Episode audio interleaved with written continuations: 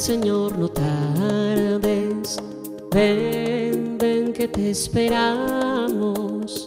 Ven, ven Señor, no tardes. Ven Espíritu Santo, llena los corazones de tus fieles y enciende en ellos el fuego de tu amor. Envía tu Espíritu y serán creadas todas las cosas y renovarás la faz de la tierra. Oh Dios, que quisiste instruir los corazones de tus fieles con la luz del Espíritu Santo, concédenos pensar rectamente con este mismo Espíritu y gozar siempre de sus divinos consuelos. Por Jesucristo nuestro Señor. Muy buenos días mis queridos hermanos y hermanas. Damos gracias a Dios por este día que nos ha regalado. Y le decimos, ven Señor y no tarde, ilumina lo que se esconde en las tinieblas y manifiéstate a todas las naciones.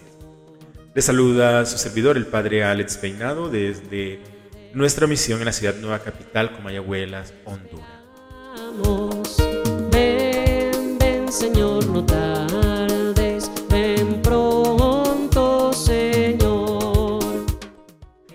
El nombre del Padre y del Hijo y del Espíritu Santo. Amén. Que el Señor esté con todos ustedes.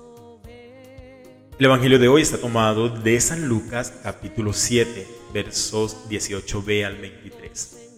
En aquel tiempo, Juan envió a dos de sus discípulos a preguntar a Jesús, ¿Eres tú el que ha de venir o tenemos que esperar a otro? Cuando llegaron a donde estaba Jesús, le dijeron, Juan el Bautista nos ha mandado a preguntarte si eres tú el que ha de venir o tenemos que esperar a otro. En aquel momento, Jesús curó a muchos de varias enfermedades y dolencias y de espíritus malignos, y a muchos ciegos les concedió la vista. Después contestó a los enviados, vayan a contarle a Juan lo que han visto y oído. Los ciegos ven, los cojos andan, los leprosos quedan limpios, los sordos oyen, los muertos resucitan y a los pobres se les anuncia el Evangelio. Dichoso el que no se escandalice de mí. Palabra del Señor.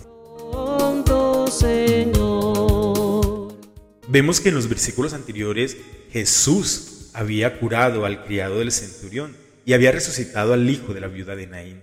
Todas estas noticias llegaron a Juan el Bautista, que estaba en la cárcel. De allí que mandó a dos de sus discípulos a preguntar a Jesús si él era el que tenía que venir. Porque Juan ya había presentado la figura del Mesías con las imágenes del hacha, del bieldo y del fuego, para urgir la conversión ante un juicio inminente. Sin embargo, Jesús se presenta como siervo de Dios, mostrando el rostro amoroso y compasivo de nuestro Dios por los pobres, enfermos y marginados. Jesús mismo se define por sus obras, según lo había profetizado ya Isaías.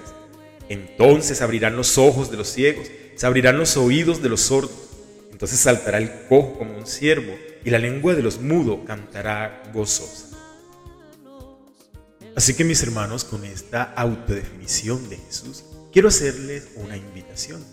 Y es que podamos nosotros aportar a la transformación de la sociedad como una urgencia en la preparación del camino del Señor que está cerca. Obviamente una transformación desde el Evangelio, donde podamos procurar que nuestras relaciones con el prójimo estén siempre dirigidas por el amor a Cristo y no corrompidas por el egoísmo, la violencia, los falsos placeres y las injusticias. Por lo que es una tarea de todos los cristianos ayudar a que este amor presida todas las manifestaciones de esta vida moderna donde queremos dejar a Dios fuera llevando a cometer muchas atrocidades. A veces pensamos que la transformación de la sociedad solo es una tarea de los gobiernos, de las instituciones que influyen en el ámbito social y económico, pero cada uno de nosotros somos fundamental en este proceso, por lo que es necesario tener una experiencia personal con Cristo que nos ayude a transformar nuestra vida, que nos duela nuestro pecado, que nos reconciliemos con Dios y sobre todo que nos comprometamos a seguir a su Hijo.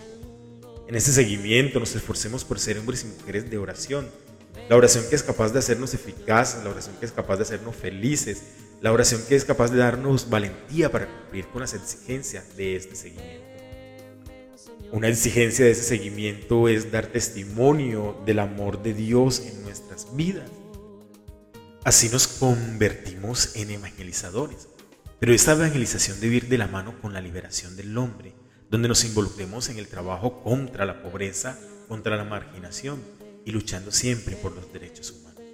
Es interesante que la respuesta que Jesús da a los discípulos de Juan no hay signos que tengan que ver con el ámbito meramente religioso, como lo es el culto al templo, la ley de Moisés o la, observancia del sábado, entre otros, sino que hace énfasis en los signos de la liberación en el hombre. Esto fue el escándalo de Jesús, que en Él hayan encontrado amor, que en Él hayan encontrado compasión y misericordia. Y si lo encontraron en Jesús, también deben de encontrarlo en cada uno de sus seguidores, en ti y en mí. Los hombres no son hermanos. Que el Señor esté con todos ustedes. Que la bendición del Dios Todopoderoso, el Padre y el Hijo y el Espíritu Santo, descienda sobre ustedes y los acompañe para siempre. Bendito sea Dios, el Padre Creador.